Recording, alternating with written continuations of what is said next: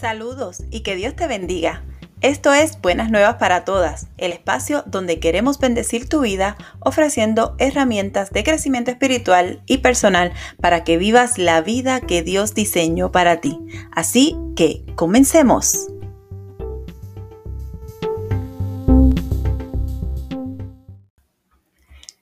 Dios te bendiga y gracias por, conectarte una semana más con este podcast. Si este podcast está siendo de bendición para ti, te invito a que lo compartas, a que nos dejes una reseña. Queremos escuchar cómo está siendo impactada tu vida. La puedes escribir en la cajita de comentarios ahí en tu plataforma. Déjanos cinco estrellitas para que este podcast llegue a más vidas, más mujeres que necesitan escuchar cada uno de los testimonios que estamos compartiendo aquí. Esta semana tenemos un testimonio hermoso y poderoso que sé que va a impactar tu vida. Si estás pasando por un periodo de enfermedad, te invito a que te quedes y escuches lo que Dios tiene que decir para ti. Dios te bendiga. Gracias por conectarte con Buenas Nuevas para Todas, el podcast. Soy tu hermana Yesenia Rivera y estamos en el segmento Perfil de la Mujer Virtuosa. Hoy me place y es un honor para mí estar entrevistando a mi pastora, mi pastora Cinia Rodríguez. Ella es una mujer de Dios, ella es esposa, es madre, también es abuela y está completando su doctorado en liderazgo. Ya está eh, certificada como facilitadora de sanidad de trauma en adultos y en la niñez. Está graduada del Centro de Misiones para Puerto Rico. Es coordinadora general del Concilio de Pastoras de Latinoamérica, así que está con todas esas mujeres que son líderes pastoras en nuestro Puerto Rico y por mucho tiempo presidió a las mujeres bautistas de Puerto Rico. Así que ella ha hecho un montón de cosas dentro del ministerio, pero la vamos a conocer más a fondo. Y yo quiero que ella se presente en esta mañana. Dios te bendiga, mi amada pastora. Dios te bendiga, amada hermana Yesenia. Ciertamente es un privilegio para mí estar en este espacio que Dios te ha dado. Buenas nuevas para todas. Ciertamente en este momento histórico y qué bueno que el Señor te ha guiado en este espacio. Estamos muy felices por, porque el Señor te ha bendecido de manera extraordinaria. Y quiero saludar a todas nuestras oyentes en esta hermosa mañana. Ciertamente soy una sierva del Señor ese es el título más grande que, necesito tener. Eh, estoy presidiendo muchas áreas a nivel de Puerto Rico, pero lo más importante para mí es que soy pastora de la primera iglesia bautista de Barranquitas en Puerto Rico y llevando una experiencia de crecimiento y de ayuda comunitaria y eclesial para todas las personas que tienen necesidad. Soy madre de dos hijos, tengo dos nietas, un amante esposo que se llama Luis Rafael y muy feliz de servirle al Señor en lo que Él desee que trabaje. Qué rico, qué rico, de verdad que Dios nos bendice tanto con con esas personas que trae a nuestra vida, con esas experiencias hermosas dentro de nuestro ministerio. Yo sé que allí en mi iglesia, ya yo no estoy allí porque no estoy en Puerto Rico, pero esa es mi iglesia amada, por 25 años estuve allí sirviendo y todavía yo, esa es la iglesia de mi corazón. Y, y yo sé que allí hay gente bien, bien amada y están entrando en una temporada bien hermosa ahora con, con tu pastorado, así que qué bueno, me alegra mucho. Mi primera pregunta para ti, como yo le hago a todas mis entrevistas, es cómo conociste al Señor. Cuéntanos de esa, esa experiencia con el Señor cuando, cuando dijiste, ok, este es mi momento, Señor, te entrego mi vida a ti. Bueno, bueno, yo soy una mujer privilegiada porque yo fui nacida y criada en el Evangelio. Desde el vientre de mi madre me llevaba a la iglesia, a la iglesia bautista, la ciudad deseada, en un barrio de Juncos que era Pantagallo. Fue una experiencia muy gratificante, así que yo crecí en la iglesia, era parte integral de mi vida, pero a los siete años pude sentir ese llamado a través de esa palabra poderosa que se predicó ese día. Y yo pude sentir lo importante que era no solo que Dios estuviera a mi alrededor, sino que estuviera dentro de mi corazón. Así que a la edad bien temprana de siete años decidí eh, aceptar a Jesucristo como mi Salvador. Y fue una experiencia bien gratificante porque rápidamente comencé a trabajar en la obra. Yo tenía una maestra de educación cristiana que se, llama, que se llamaba Berta. La hermana Berta, muy especial, nos animaba a desarrollar los dones que Dios había puesto en nosotros. Y ya a la edad de nueve años estaba predicando. Mi primera predicación fue a Ministerio de Mujeres de mi iglesia y fue algo bien, bien maravilloso. Luego estaba de contralto en la coral Cristales de Luz, eh, donde una niña de nueve años estaba cantando una voz tan difícil como contralto. Y el Señor me empezó a desarrollar en gracia y en sabiduría. Y fue una experiencia bien grata. A los 14 años tuve el privilegio de ser bautizada y formar parte integral de esa madre iglesia madre. Qué bello, qué bello es saber que a veces pensamos que los niños están ahí, no están escuchando, pero cuando de verdad nosotros llevamos nuestros hijos desde pequeñitos a la iglesia, el Espíritu Santo se está moviendo y ellos tienen la sensibilidad para recibir, no hay, no hay edad temprana para recibir al Señor. Y, y, tú eres la prueba de que, de que es así, de que desde los siete años cuando los demás niños quizás están jugando o están pendientes de otras cosas, ya el Espíritu Santo había tocado tu corazón y tu mente y de verdad te había transformado para el resto de tu vida, porque después de ahí eh, todo lo demás es una hermosa historia de amor con el Señor. Qué bueno y me encanta, me encanta porque eso también nos alienta como madre a no desfallecer con nuestros hijos, porque Dios tiene propósito con ellos. Cuéntanos, cuéntanos de, todo eso que estás haciendo. ¿Querías decir algo? Sí, quería comentarte. Ese, ese momento fue tan importante en mi vida que ciertamente me marcó y me marcó para el propósito que Dios ha tenido para todo este caminar que he tenido con Él. Me acuerdo bien temprano en mi niñez que yo jugaba con mis muñecas que les predicaba. Incluso eh, les daba la Santa Cena. Yo agarraba un pedacito de pan y un juguito de uva Welch y hacíamos el proceso de Santa Cena. Quiere decir que desde que yo abrí mi corazón al Señor, Él puso ese llamado y lo selló en mi corazón y en mi mente y fue transformándome hasta el día que Él tenía preparado para mí. Es que es así, es así. Cuando nosotros vamos al Salmo 139, que dice, mi embrión vieron tus ojos y cada uno de mis días estaban contados en tu libro, aún sin que yo los viviera. El Señor nos diseñó desde el primer momento y nos, nos dotó de todos esos dones, talentos y habilidades para que puestos en sus manos le pudiéramos servir que a fin de cuentas eso es lo más importante de nosotros venir al mundo, poder eh, servir a los demás, servir al Señor para volver a Él.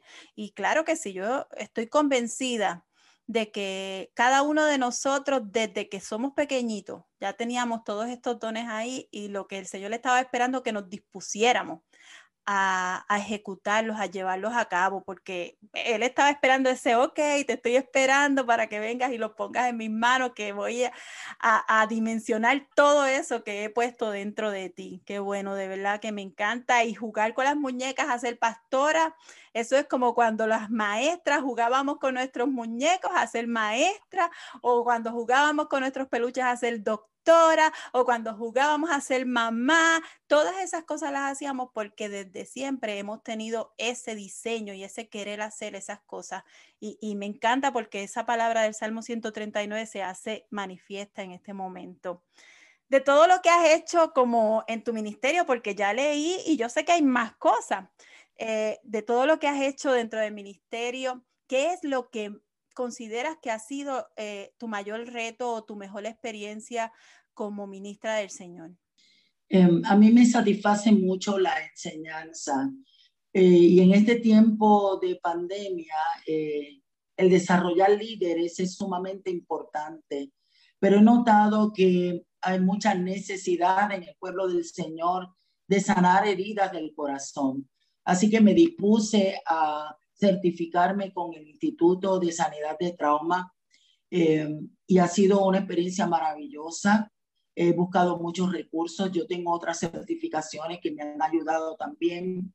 Eh, yo pienso que la comunidad eclesial tiene mucho potencial para que las personas se desarrollen y puedan formar parte integral de la vida, no solamente de la iglesia, sino como canales de bendición eh, en la comunidad donde viven.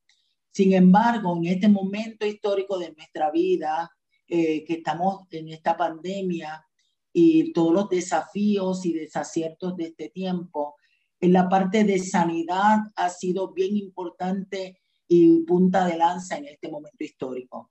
Eh, hemos notado que a través de las distintas situaciones que han vivido las personas, con sus pérdidas, con situaciones de vida, con escasez, con mucha incertidumbre, mucha ansiedad, eh, pues nos ha ayudado a, a, entender la necesidad de este momento que estamos viviendo en nuestra isla. Y no solamente yo, sino que eh, nos hemos dispuesto a desarrollar líderes de la iglesia que también se certifiquen para trabajar en este momento que en tanta salud integral necesitamos. He notado em, que ha sido bien gratificante cuando hemos podido trabajar con muchas personas que han tenido muchas situaciones, mucho dolor, mucha angustia, pérdidas, han tenido mundos de familia muy diversos y muy difíciles. Y también ha habido mucha situación de ansiedad y de desequilibrio en las emociones eh, por tantos eh, desafíos y, situaciones que esta pandemia nos ha traído, el encierro y otras tantas cosas con las cuales las personas han tenido que lidiar. Y ha sido maravillosa esta experiencia de poder trabajar con ellos, experiencias de sanidad de heridas del corazón. Hemos visto la mano de Dios obrando en muchas personas que no tenían un norte, que estaban ansiosos, que no conocían a dónde dirigir sus pasos.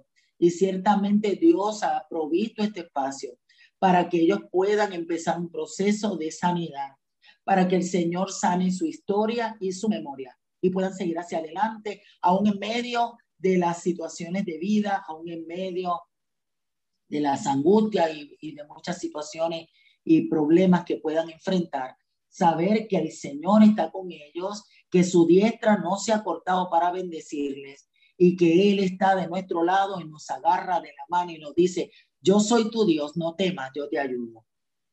Y qué importante en este tiempo, porque probablemente estamos viviendo en una era en donde pues tenemos muchas comodidades o tenemos eh, acceso a, tal vez eh, cosas que antes no teníamos acceso, pero nuestra salud mental, nuestra salud emocional, que está bien atada al área espiritual, se ha afectado especialmente con todos los acontecimientos que hemos vivido, no solamente a nivel mundial, si, si nos vamos centrando, ¿verdad? Ustedes están allá en Puerto Rico, en Puerto Rico, eh, huracán, terremoto, luego pandemia, la salud mental ha estado recibiendo azotes bien, bien devastadores y qué bueno que la iglesia se levanta con una bandera de esperanza, se levanta con una bandera ofreciendo fe y refugio donde de verdad existe, que es en los brazos del Señor,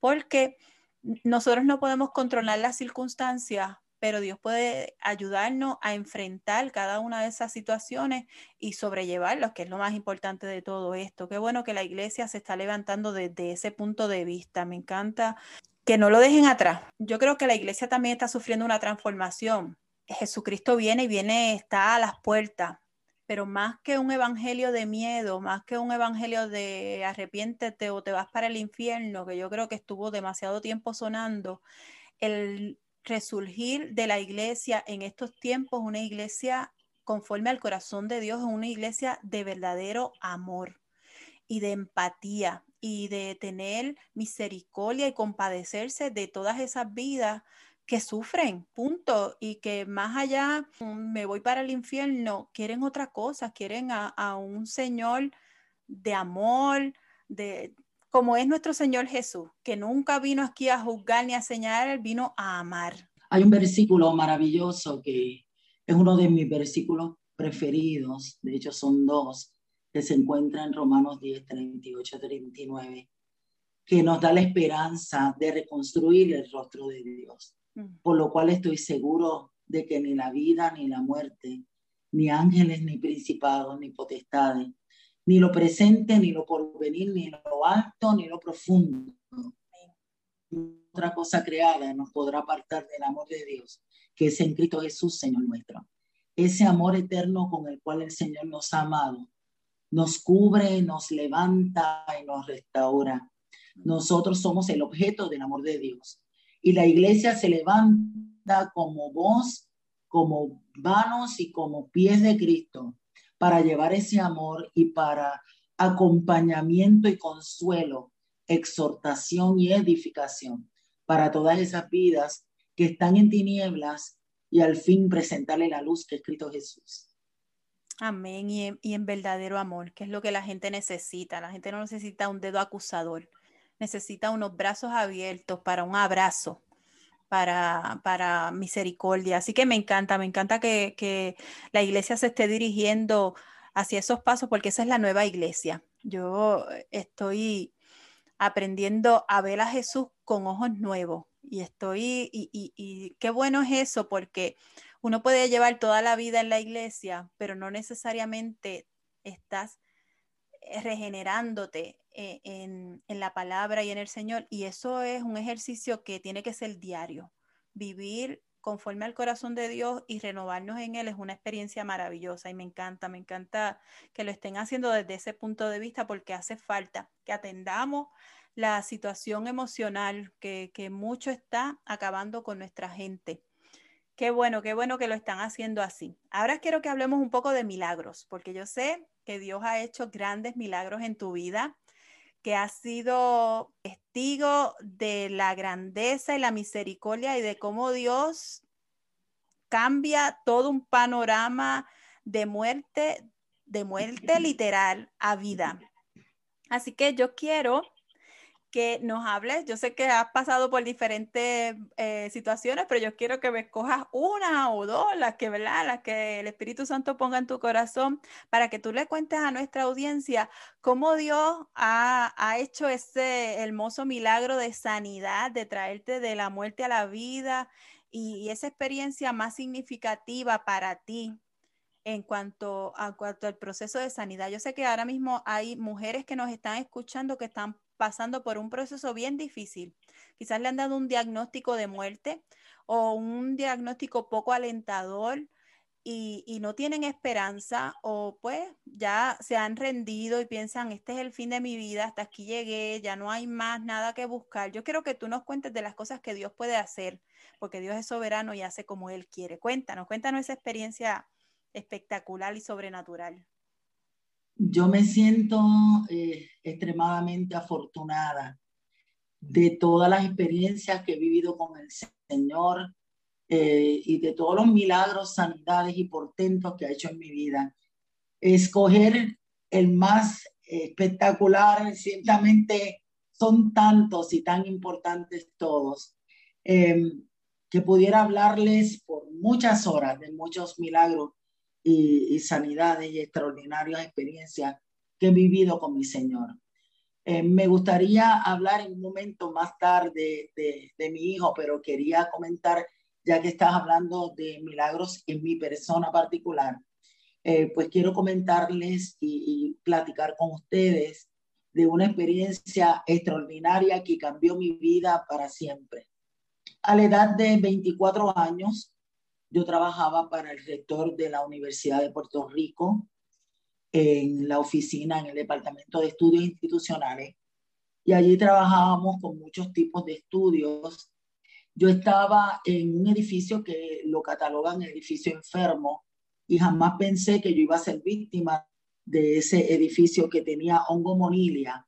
La parrilla del aire acondicionado estaba justo en mi cabeza en el cubículo donde yo trabajaba y yo me acuerdo que yo comencé como con una tos alérgica eh, porque no tenía producción, era simplemente me picaba la garganta y tenía una tos seca, pero jamás pensaba que ese hongo monibia se estaba alojando en mis pulmones y que iba a ser una de las experiencias más catastróficas de mi vida. Eh, me acuerdo que fue para el Día de las Madres en el cual yo estaba ya como con un asma, pero era como un asma alérgica y me había estado tomando unos medicamentos y tuve fiebre por la noche, una fiebre bien alta, me sentía mal, eh, mi cuerpo se estremecía.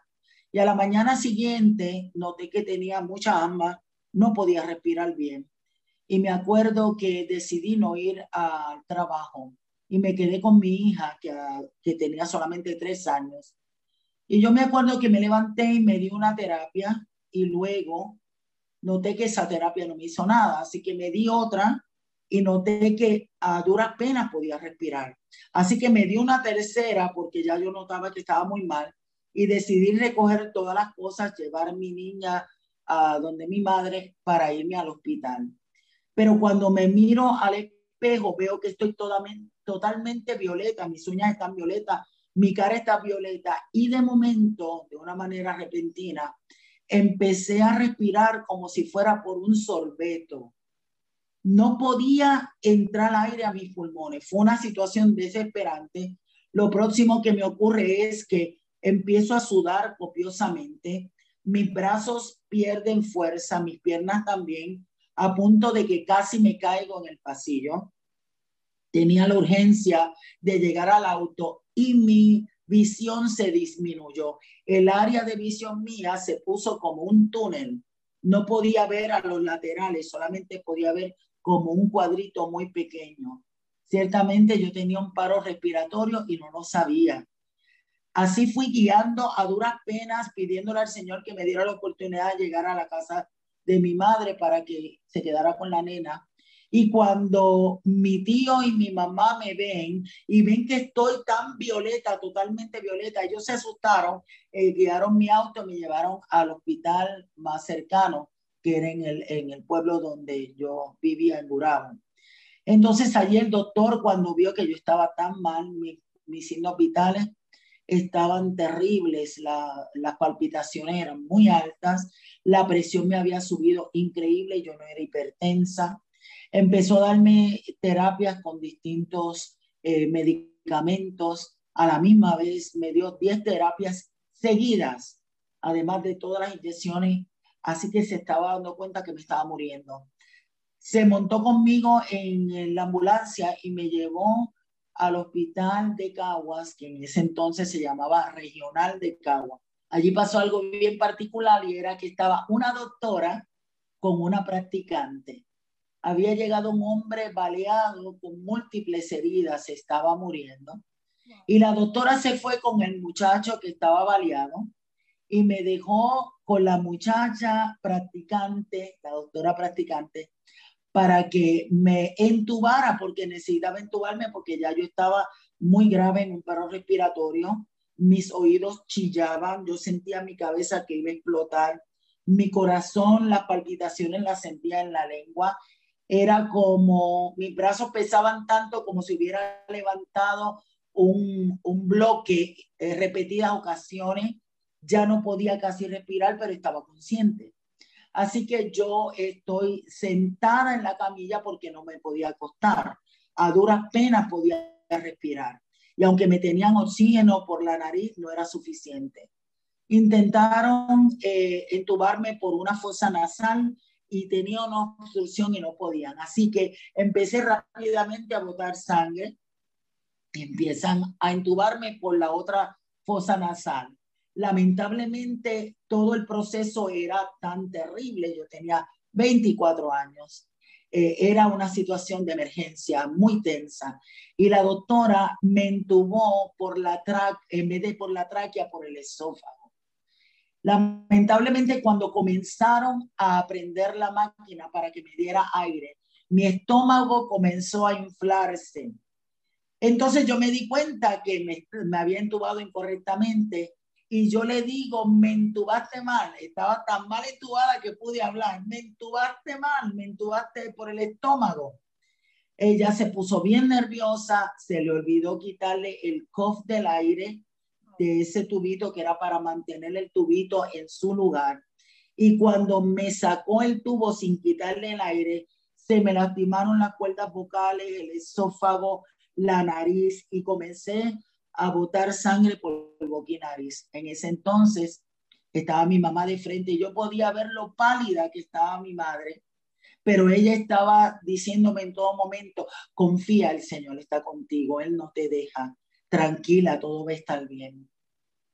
Ahí la situación se complica y me llevan al sexto piso para entubarme por la boca. En ese entonces yo estoy vomitando sangre por boca y nariz. Eh, me cuenta mi madre que tan pronto ella sacó el tubo por mi nariz, mis párpados se llenaron de sangre, así que tenía dos bolsas de sangre debajo de los ojos. Fue una situación bien terrible. Ellos me cortaron la ropa encima, yo estaba toda llena de sangre, mi cabello, todo mi cuerpo, eh, y seguía vomitando sangre. Cuando me llevan a entubarme, cada vez que intentaban entubarme, yo vomitaba, yo estaba consciente, vomitaba y se me salía el tubo. Entonces me dieron una mezcla con lidocaína, me pusieron medicamento para tratar de, de dormirme, pero yo estaba tan ansiosa por todo lo que me estaba ocurriendo que no tomaba la anestesia. En esa desesperación tan terrible, yo siento un dolor agudo en mi corazón y yo eh, me voy en un paro cardiopulmonar. Y ahí morí. Y eso fue algo bien terrible porque yo sentí ese dolor tan tremendo que me cogió la, la mandíbula, me, me tomó el brazo, me dolió en el pecho como si me estuvieran enterrando un cuchillo y no podía respirar y ahí ya mi cuerpo no pudo más. Y algo particular ocurrió. Yo me empecé a ver a mí misma. Empecé a verme por encima de los doctores. Yo salí de mi cuerpo, yo estaba por encima de ellos.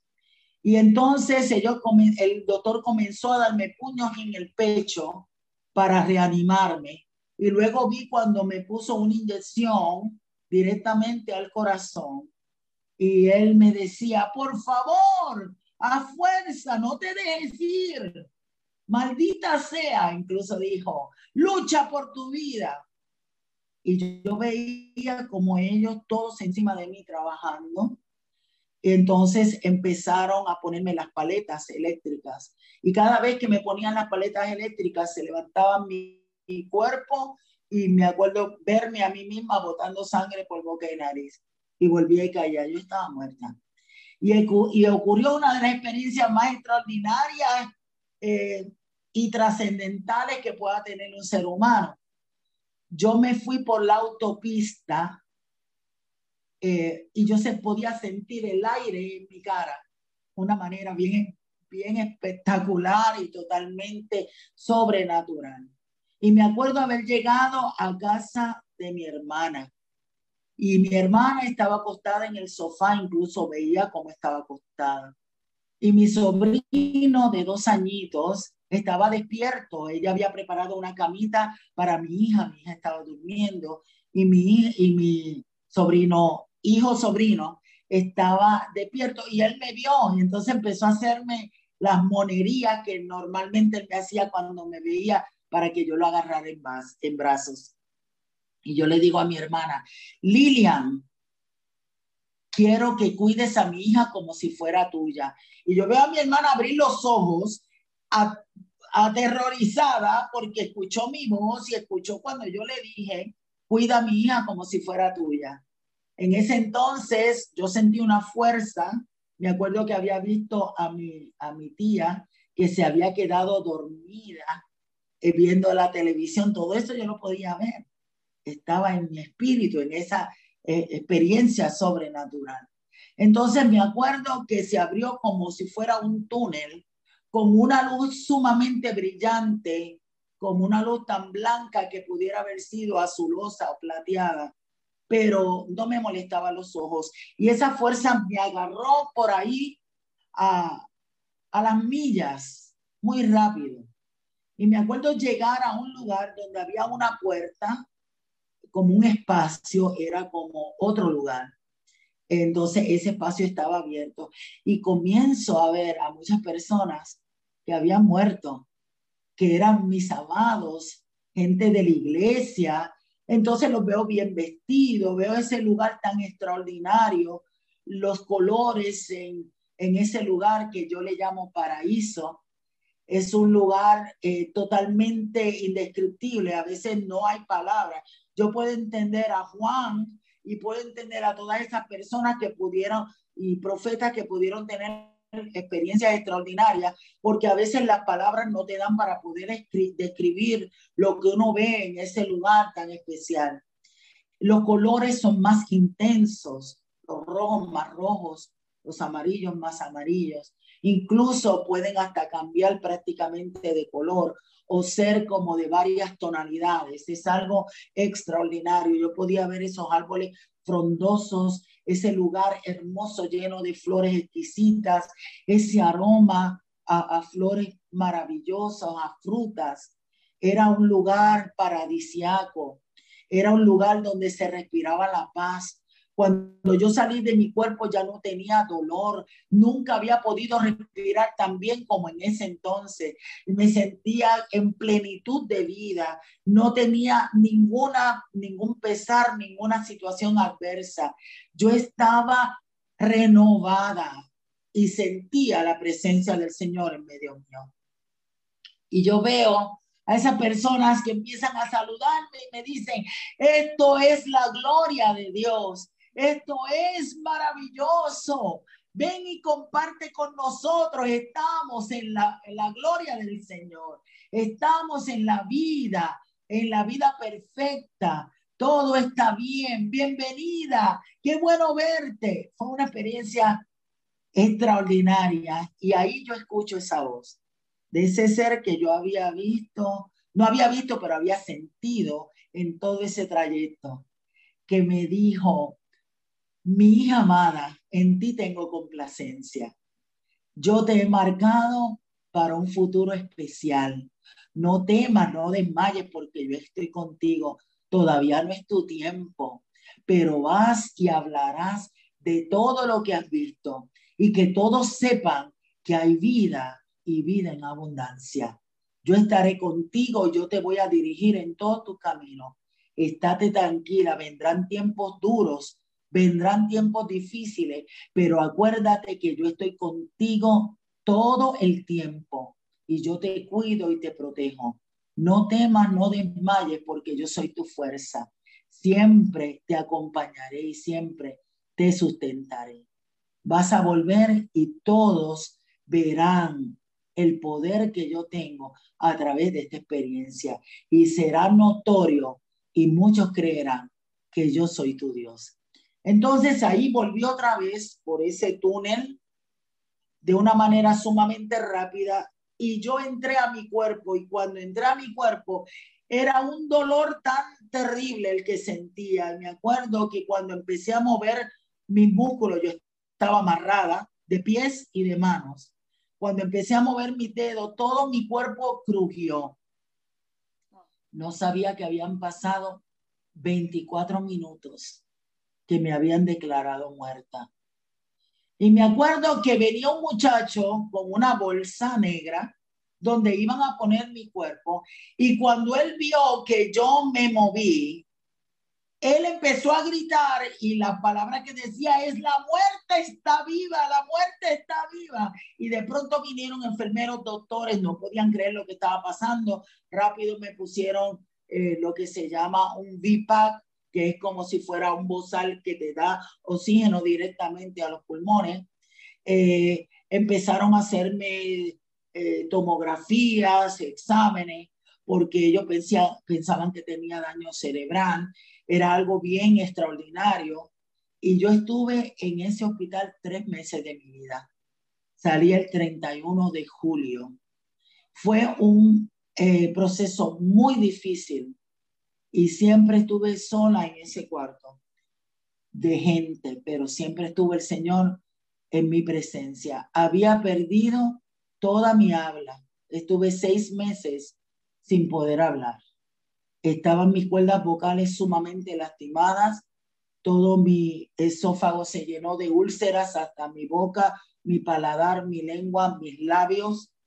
Fue un proceso muy duro de mi vida, como el Señor me había dicho pero yo podía sentir cuando en la noche, como dice la palabra del Señor eh, en ese Salmo 42, tu canción me conforta. y, yo sentía la presencia del Señor. Incluso acuerdo, me acuerdo que yo cuando ya me quedaba dormida podía hasta sentir como si alguien me cantara y pude sentir el acompañamiento del Señor en todo ese proceso. Tenía 24 años y eso fue en el 1990. Fue una experiencia jamaqueante, terrible, pero también poderosa pude ver la mano de Dios que levanta aún después de la muerte. Yo no desahucio a nadie. Y aunque tenga un diagnóstico de muerte, aunque tenga un diagnóstico contrario, yo quiero que tú sepas que la final palabra la tiene el Señor. Él puede hacer lo que Él quiera, cuando Él quiera, en donde quiera. Él se puede glorificar en tu vida de manera portentosa para que todos crean, entiendan, vean y adviertan que la mano de Jehová lo hizo. Él puede hacer cosas mucho más allá de tu entendimiento, porque Él es soberano Dios, el creador del cielo y la tierra. Y tú eres el objeto de su amor y con amor eterno Él te ha amado. Y así después de eso, el Señor me preparó para este llamado pastoral, que fue una experiencia bien contundente que en otra ocasión estaremos compartiendo. Y ciertamente nunca el Señor me ha dejado. Está, ha estado tan cerca que he podido escuchar el latir de su corazón.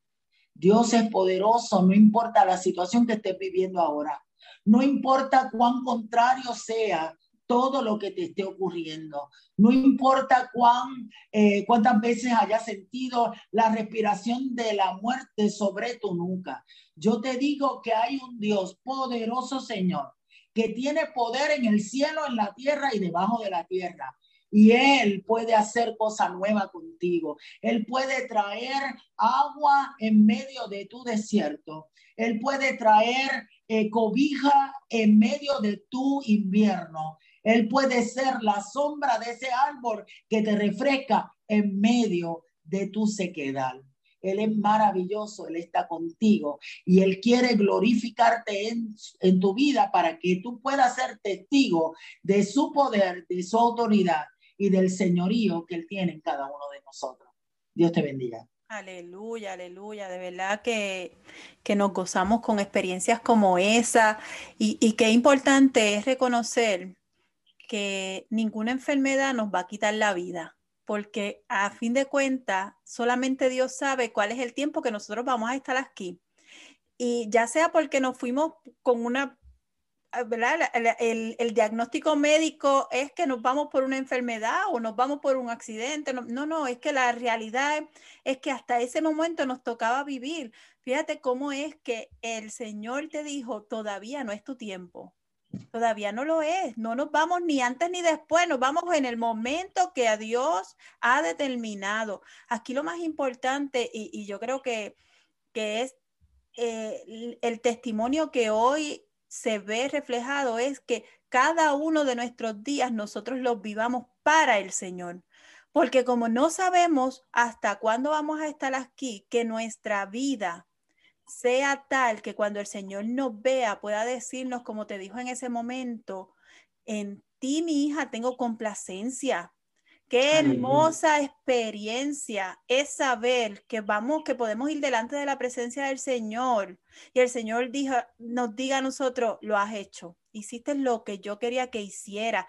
Nada más necesitamos, nada más, todo lo demás se va a quedar pero que nosotros hayamos podido vivir una vida para el Señor y cumplir nuestro propósito en Él.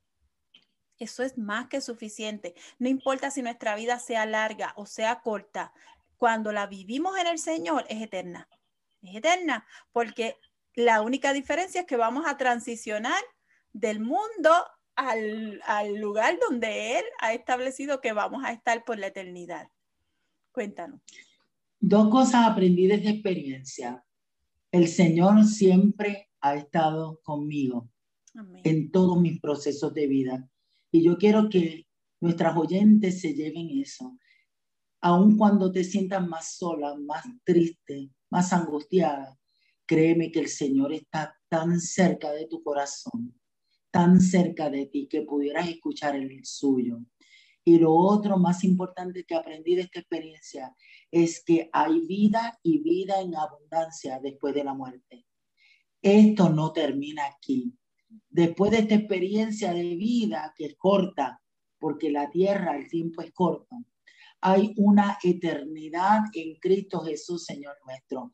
Hay vida después de la muerte. Es solamente una transición. Y esa vida que vamos a tener allá es totalmente plena y maravillosa. Yo creo que aunque amamos la vida que Dios nos ha dado aquí en la tierra, todos tenemos que aspirar llegar a ese punto de encuentro con nuestro Creador, porque ahí sí que vamos a tener la vida plena que, anhelamos y, y, que queremos. En Él es donde lo tenemos, ¿verdad? Acá nada más nos están dando el aperitivo de lo que será una vida llena, llena de cosas buenas cuando la vivimos en Él. Aquí lo más importante es saber que hay que vivir en Él y para Él. Wow, eh, de verdad que lo que Dios hace es sobrenatural, incomprensible para nosotros, pero tan hermoso, tan maravilloso y tan espectacular que, que transforma y cambia nuestra vida. También sé que dentro de todos esos procesos que has tenido de sanidad, porque no sé, sé que ese no ha sido el único, ¿verdad? Pero también te has tenido que enfrentar como madre al diagnóstico de cáncer de uno de tus hijos. Y, yo sé como mujer que nosotras las mujeres lidiamos con muchas cosas. Nosotras mm, a veces hasta nos creemos muy Wonder Woman, aunque no lo somos.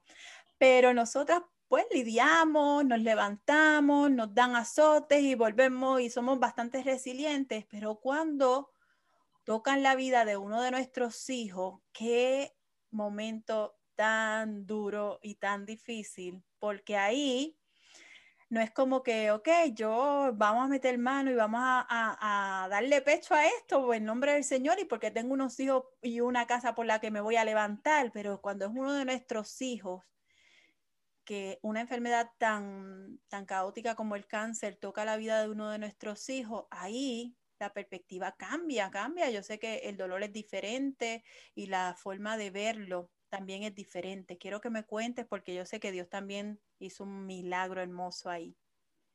Ciertamente Dios me ha bendecido con dos hijos maravillosos.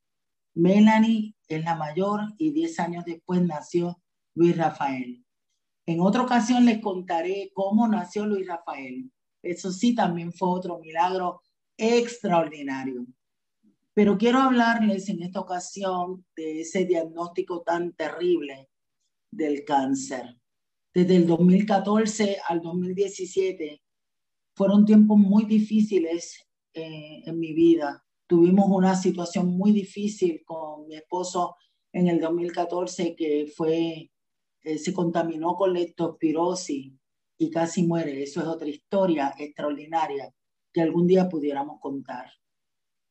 Y luego nosotros acostumbrábamos todos los eneros y todos los julios eh, hacernos los análisis generales para saber cómo estábamos. Mi hijo Luis Rafael estaba en la universidad haciendo su bachillerato en ingeniería mecánica. Y me acuerdo que, como de costumbre, fuimos y nos hicimos los análisis y la doctora nota que él tenía el TSH, que es la hormona de la tiroides, la tenía alta. Algo bien, bien extraño porque mi hijo era un muchacho bien sano, eh, él tenía 19 años, él estaba muy bien, no se sentía cansado, era eh, un muchacho extraordinario, un siervo del Señor. Y, y, eso pues nos llamó mucho la atención.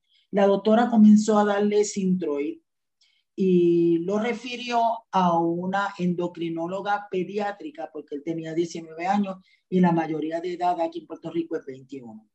Así que la cita era para agosto, estábamos en julio, él comenzó a tomarse los medicamentos, se volvió a sacar los análisis, la endocrinóloga lo ve y dice, vas a seguir con esa dosis, te ha ido muy bien, tu TSH está eh, totalmente eh, tranquilo, está en sus números, nos vamos a ver en enero. Así que en enero, pues le hicimos los análisis de nuevo, lo llevamos donde la doctora y de esas cosas que Dios solamente sabe y pone en el corazón de las madres, de esas madres que aman con todo el corazón a sus hijos. Ciertamente el Espíritu Santo nos guía. yo le digo a la doctora, doctora, ¿habría la posibilidad de que usted le hiciera un sonograma de la tiroide a mi para, para cotejar como de rutina?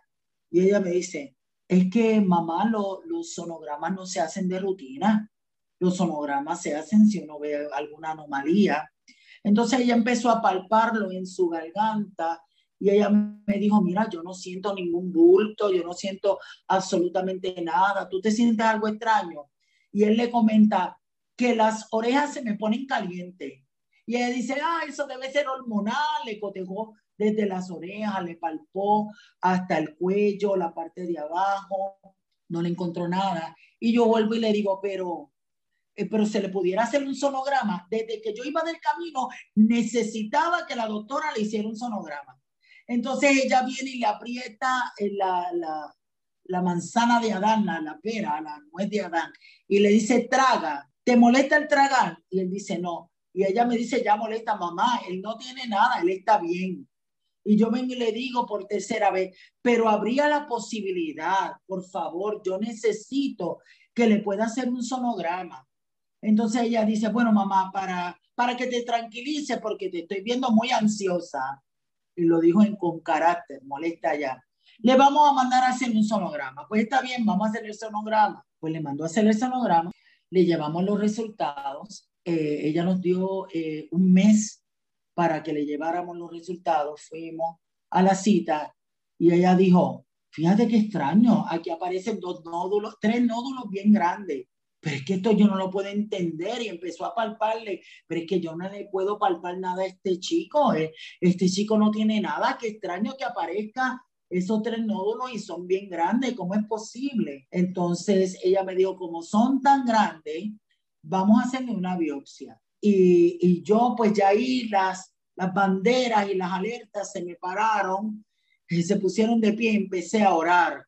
Y yo, Señor de misericordia, Padre Santo, cubre mi hijo Ay, Dios mío, por eso yo tenía ese deseo en el corazón. Esa, esa, tú me hablaste a mi corazón para que le hicieran el sonograma. Y, y la doctora estaba sorprendida. Llega el, el día de hacerle eh, la biopsia, le sacan la biopsia. Y me acuerdo yo que era Semana Santa.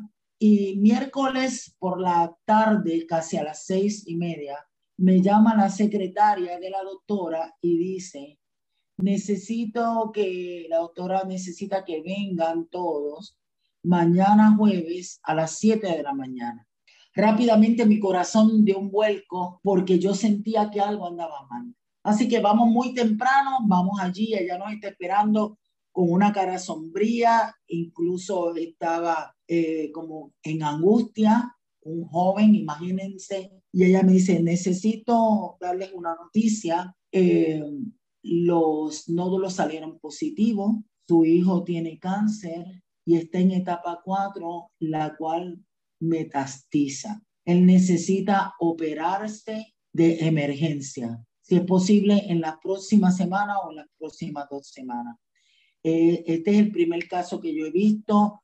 Eh, yo le pido disculpas porque yo hasta me molesté porque usted quería que le hiciera sonograma, pero definitivamente eh, eh, esto está muy mal y necesitan eh, tomar decisiones y rápido. Mi corazón se puso como una pasita. El amado hijo de mi corazón, que tenía 19 años, tenía un cáncer para metatizarse. El cáncer en la tiroides que se metatiza, se metatiza al pulmón y luego al cerebro. Así que había que correr por él. La vida de mi hijo se estaba yendo como el agua entre mis dedos y la angustia de mi corazón era terrible. Y me acuerdo que no quería llorar delante de él y me fui al baño y me arrodillé y lloré y me lavé la cara y me compuse. Y fui y le dije, vamos a abrazarnos a los tres. Y ahí nos abrazamos. Y le dije, está permitido llorar. Y ahí lloramos. Lloramos los tres, era bien duro, incluso la doctora lloró también. Y dijo, vayan rápido, vayan a un lugar y busquen a alguien que les pueda ayudar. Nos dio algunos doctores y todo era bien cuesta arriba. Conseguimos al fin a un doctor maravilloso en el centro médico de, de Puerto Rico y él dijo, wow, este caso hay que operarlo ya. eh, vamos a ponerle ya rápidamente para la semana que viene, vamos a ponerle eh, cita para el miércoles operar. Había que conseguirle una, un tubo especial que tenía unas líneas y unos sensores para que pudieran dirigir al doctor en la operación porque el nódulo mayor que tenía estaba bien pegado a las cuerdas vocales y él tenía temor de tocarle las cuerdas vocales y que, que se quedara sin voz. Así que eh, tenía un costo bien alto. Hicimos lo indecible. Yo pregunto, ¿qué no estaría dispuesto a hacer una madre por sus hijos? Pediríamos en la calle. Nosotros hicimos tanta recolecta, hicimos almuerzo en toda una semana, hicimos tantas cosas para poder conseguir todo lo que nuestro hijo necesitaba. Cuando llegó esas, ese miércoles para operar, la máquina nunca llegó. Así que el doctor movió cielo y tierra y mal, estaba muy enojado y lo puso para el otro miércoles. Y cada día, cada hora que pasaba era un minuto más que perdíamos en la oportunidad de que nuestro hijo pudiera levantarse de esa situación tan adversa. Así que llegó el día de la operación, él nos dijo, esto se puede tardar como una hora, máximo hora y media, así que lo vamos a operar, eh, estén positivo, todo va a salir. Y yo me acuerdo que nos sentamos y empezaron a pasar las horas, las horas, y el doctor no salía. Y a las cuatro horas y media sale el doctor del quirófano y me dice, mamá, esta es, ha sido la operación más difícil que yo he tenido. Cuando abrimos, encontramos que tu hijo tenía una madeja de arterias y venas que le arropaba el esófago y la tráquea, ya dispuesto para tirar todo ese cáncer a su cuerpo. Y tuvimos literalmente que raspar todas esas partes y sacarle todo. Yo nunca había visto algo así. Y tu hijo no tenía tres nódulos, tu hijo tenía 21 nódulos cancerosos. Eh, hubo uno que estaba tan pegado a las cuerdas vocales y quiero darle esta noticia. Creo que le toqué las cuerdas vocales. Yo ahí sentí como si me cayera un balde de agua fría por la cabeza. Entonces mi esposo se sentó, no podía resistir estar de pie. Y yo estaba tembloroso mi corazón. Y él me dice, necesito que te compongas entres ahí al cuarto de, recuperación y le digas a tu hijo que te diga una palabra con la letra E o que te diga la vocal E. Necesito que lo haga porque si él es capaz de decir E, él va a poder hablar. Y si no, quiero decirte que tu hijo se va a quedar sin voz. Así que imagínense cómo yo me voy a enfrentar a mi chico amado pensando tal vez que no iba a poder hablar un, chico que predicaba la palabra del Señor, que cantaba, que era un adorador, eh, tenía 19 años con una vida por delante, qué difícil. Y me acuerdo entrar al cuarto de recuperación y verlo a él acostado en posición fetal. Incluso el, el enfermero me dijo, él duerme siempre así. Y la enfermera que estaba al lado de él le dijo, no, es que fue muy traumática su operación. Y normalmente cuando alguien tiene una operación traumática tiende a ponerse en posición fetal. Entonces yo me acerco al lado de mí, una cara de llorar tremenda, pero yo le dije, Señor, tú eres mi fortaleza. Y me acordé cuando el salmista decía, ¿por qué te abates, oh alma mía? ¿Por qué te turbas dentro de mí? Espera en Dios, porque aún he de alabarle, salvación mía y Dios mío. Así que respiré profundo y le dije, Luis Rafael, aquí está mamá. Y de cariño le decimos, Huizo, Huizo, mami está aquí. Entonces él estaba drogado por todos los medicamentos que le habían puesto y él a duras penas abre los ojos y yo le digo, papito, necesito que me digas una palabra con E o me digas la letra E. A un esfuerzo y dímelo y mi corazón temblaba.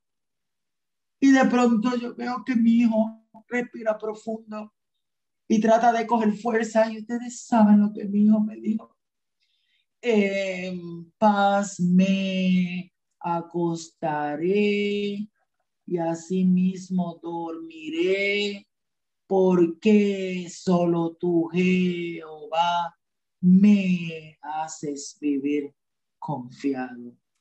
Y yo comencé a glorificar al Señor. Yo no sabía que ese versículo 8 eh, del, del capítulo 4 de los Salmos tenía tanta fe.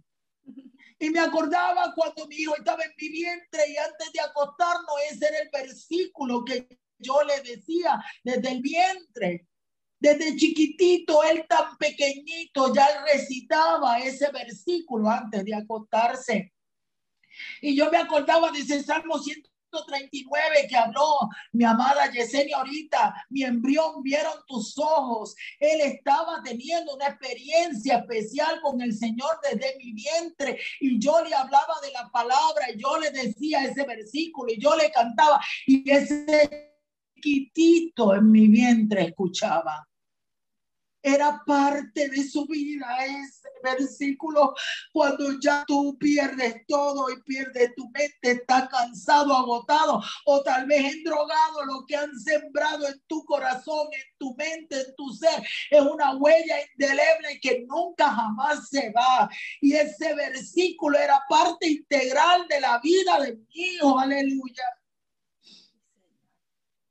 Y yo pude entender que la mano del Señor estaba. Eso fue algo extraordinario.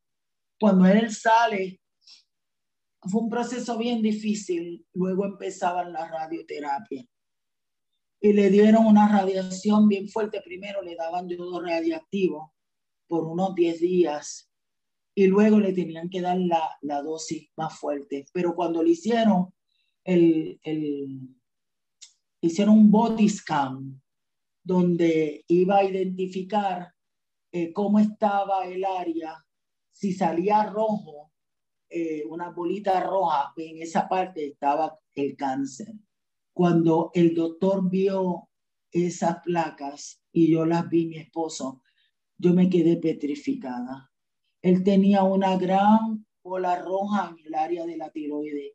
Él tenía una gran bola roja en la glándula mandibular y él tenía una gran bola roja en su pulmón izquierdo. Ya había comenzado a metatizar el hijo de mi corazón que lo habían operado, que había podido hablar.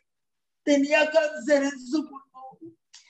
Entonces el doctor decide darle una alta dosis de radiación. Y esos días fueron tan terribles porque él tenía que estar aislado con una alimentación específica y, teníamos que estar a 16 pies de distancia de nuestro hijo. Solamente nos salvaba el, el cemento. Le dejábamos, la, tuvimos que hacer un montón de arreglo a la casa para que tuviera un baño dentro de su habitación. Eh, y él tenía que, que hacer muchas prácticas diferentes, teníamos que poner muchas bolsas dentro de, del zafacón que tenía para que todos sus desechos los metiera ahí, los cerrara y cuando terminara el proceso tenía su ropa que estar metida en una bolsa negra por un mes antes de poderla lavar. Todo lo que él tocaba lo tenía que botar. De cada tres días tenía que botar su cepillo de dientes. Tenía que bajar el inodoro tres veces cada vez que él iba a hacer una necesidad. Eran una, unas directrices bien rigurosas tenía que estar eh, bebiendo, eh, masticando chicle todo el día, eh, bebiendo limón, echándose limón en la lengua para que esa radiación no se le fuera a la lengua. Estaba y tamarindo, así que era, era todo un proceso tan difícil. Y llegó el momento muy fuerte en el cual ya él estaba tan agotado que apenas se podía levantar de la cama.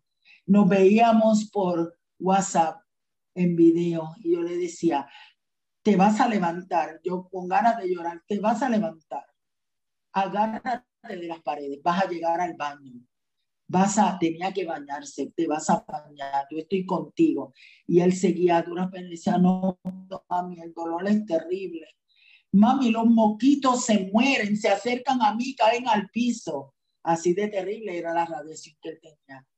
Y un buen día se levantó con la lengua tan hinchada que no le cabía en su boca.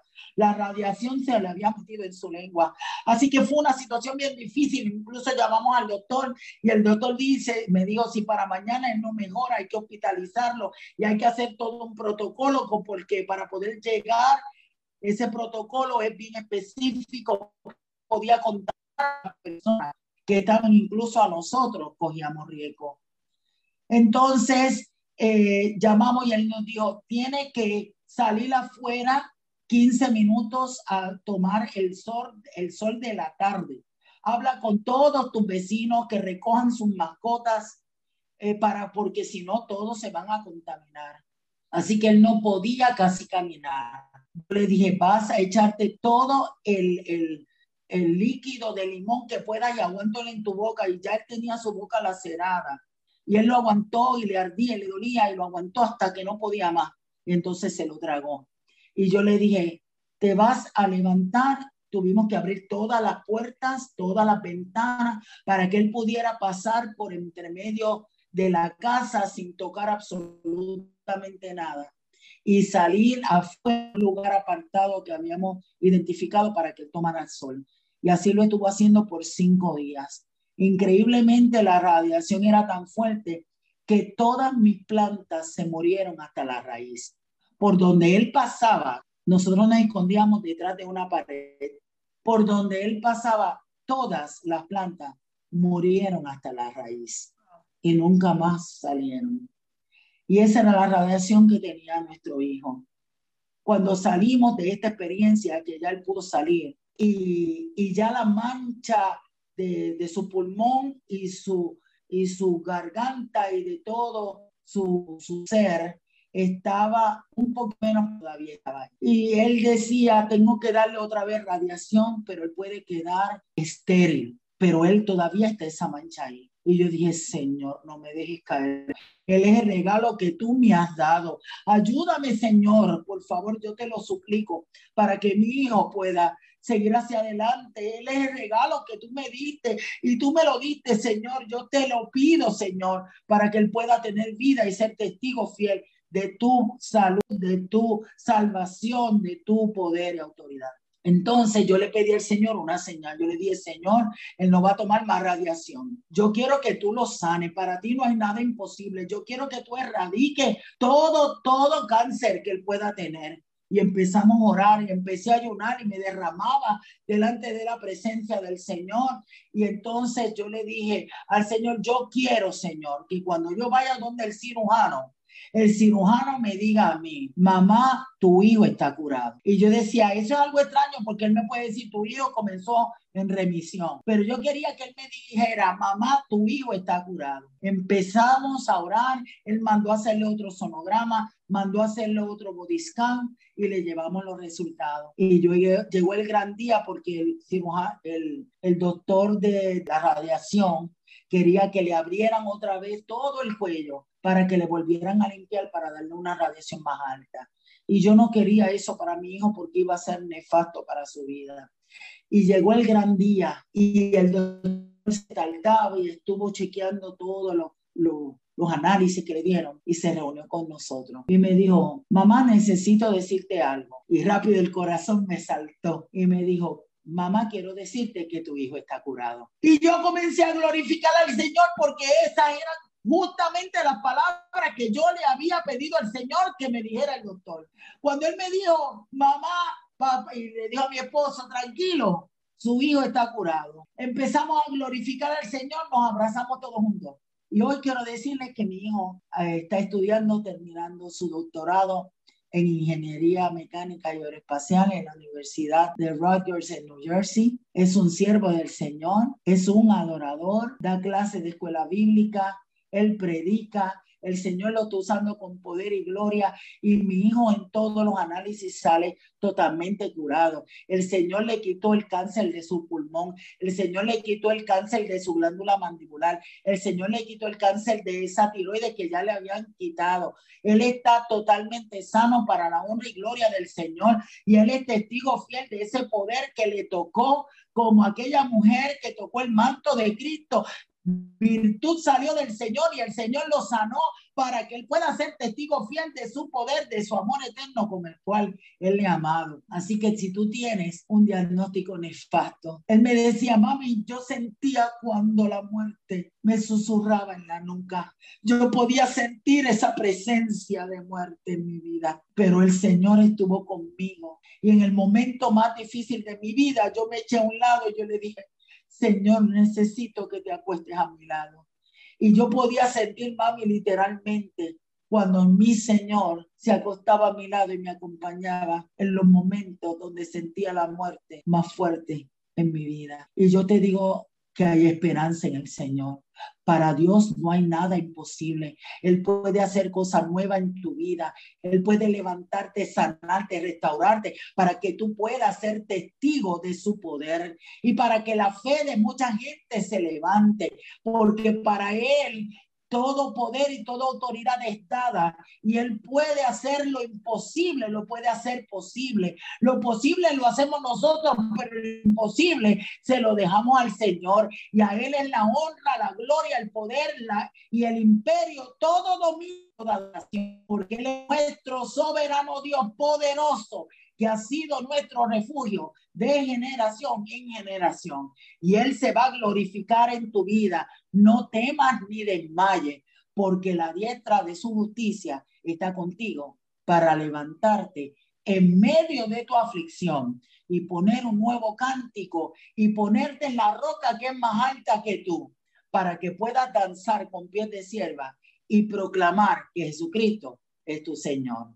Dios te bendiga. Aleluya, yo sé que este episodio nos ha hecho llorar, estremecernos, hemos escuchado esta experiencia y por eso yo decía al principio, nosotras las mujeres podemos vivir y pasar por muchas cosas, pero cuando tocan la vida de uno de nuestros hijos, nos tenemos que estremecer, porque ahí tocan lo más profundo de nuestro corazón. Pero qué bueno es el Señor que no nos deja, qué bueno es el Señor que sigue ahí con nosotros y que toma, nos toma de su mano y no, nos lleva a puerto seguro, como, como lo ha hecho contigo, con tu hijo. Yo sé que muchas de las vidas que nos están escuchando van a poder experimentar la paz que viene solamente del Señor español esa paz que, que, nosotros no podemos explicar, pero que cuando vivimos en su presencia la podemos experimentar, que es más hermoso que poderla explicar. Este ha sido un episodio bien hermoso. Yo sé que las vidas que nos están escuchando lo van a recordar por mucho tiempo y lo van a volver a escuchar porque son episodios que hay que volver a escuchar para uno volver a fortalecer la fe y volver a creer en lo que Dios quiere y es capaz de hacer en nuestra vida. Antes de irnos, quiero preguntarte, porque quiero siempre preguntarle esto a mis entrevistadas. Cinia, si hoy Dios te dijera, quiero que me pidas lo que sea, que hoy te lo voy a conceder, ¿qué sería eso que tú le pedirías hoy al Señor? Y con eso cerramos. Me gustaría que sean muchas las almas que le conozcan y vengan a los pies de Cristo. El Señor restaure las mentes y los corazones que lo torcido vuelva al camino y sea enderezado y que puedan sentir su amor precioso, porque nuestra vida tiene que ser en un colectivo, en el colectivo de la congregación de los santos. Necesitamos que el Señor toque muchas vidas y que nos use a nosotros como canales de voz en las manos y los pies de Cristo para que ellos puedan ver la luz en nosotros. Hay mucha gente que se muere en una eternidad sin el Señor y necesitamos que seamos muchos los que le glorifiquemos y estar con Él por siempre cuando Él vuelva por nosotros. Amén, amén. Y declarado está porque cuando nuestra intención está alineada al corazón de Dios, será hecho y así será. Y veremos la gloria de Dios manifestarse en nuestros ministerios porque eso es lo que Él quiere, manifestar su gloria porque nosotros somos meros instrumentos, vasos de barro llenos de su gracia y de su poder. Así que declarado está, me alegra mucho. ¿Dónde te consiguen? Sé que los cultos los están transmitiendo. ¿Es Primera Iglesia Bautista de Barranquitas o es? Iglesia, Iglesia Bautista de Barranquitas, los domingos a las 10 de la mañana de Puerto Rico y los lunes de 6 de la tarde a 7 nuestro culto de oración. Estamos allí llevando palabras, experiencias extraordinarias. Y yo sé que nos veremos prontito otra vez en otro podcast maravilloso de buenas nuevas para todas, porque hay mucho que contar del poder de Dios y la autoridad en medio nuestro. Amén, amén. Me siento muy feliz y agradecida por este espacio. No, gracias a ti. Recuerden que pueden seguir el ministerio de mi amada pastora Cinia María Rodríguez, Iglesia Bautista de Barranquita. Ahí pueden seguir su ministerio y ahí también pueden ponerse en contacto para oración o para cualquier necesidad que yo estoy segura que ella con mucho amor y mucha dedicación va a contestar cada uno de los mensajes. Hasta aquí este episodio. Nos vemos. Espero que lo hayan disfrutado tanto como yo lo he disfrutado. Yo sé que la gloria de Dios ha caído aquí y que ustedes han sido más que bendecidos. Recuerden que pueden encontrarnos en www.buenasnuevasparatodas.com y nos vemos la próxima semana con otra entrevista. Bendiciones. Bendiciones.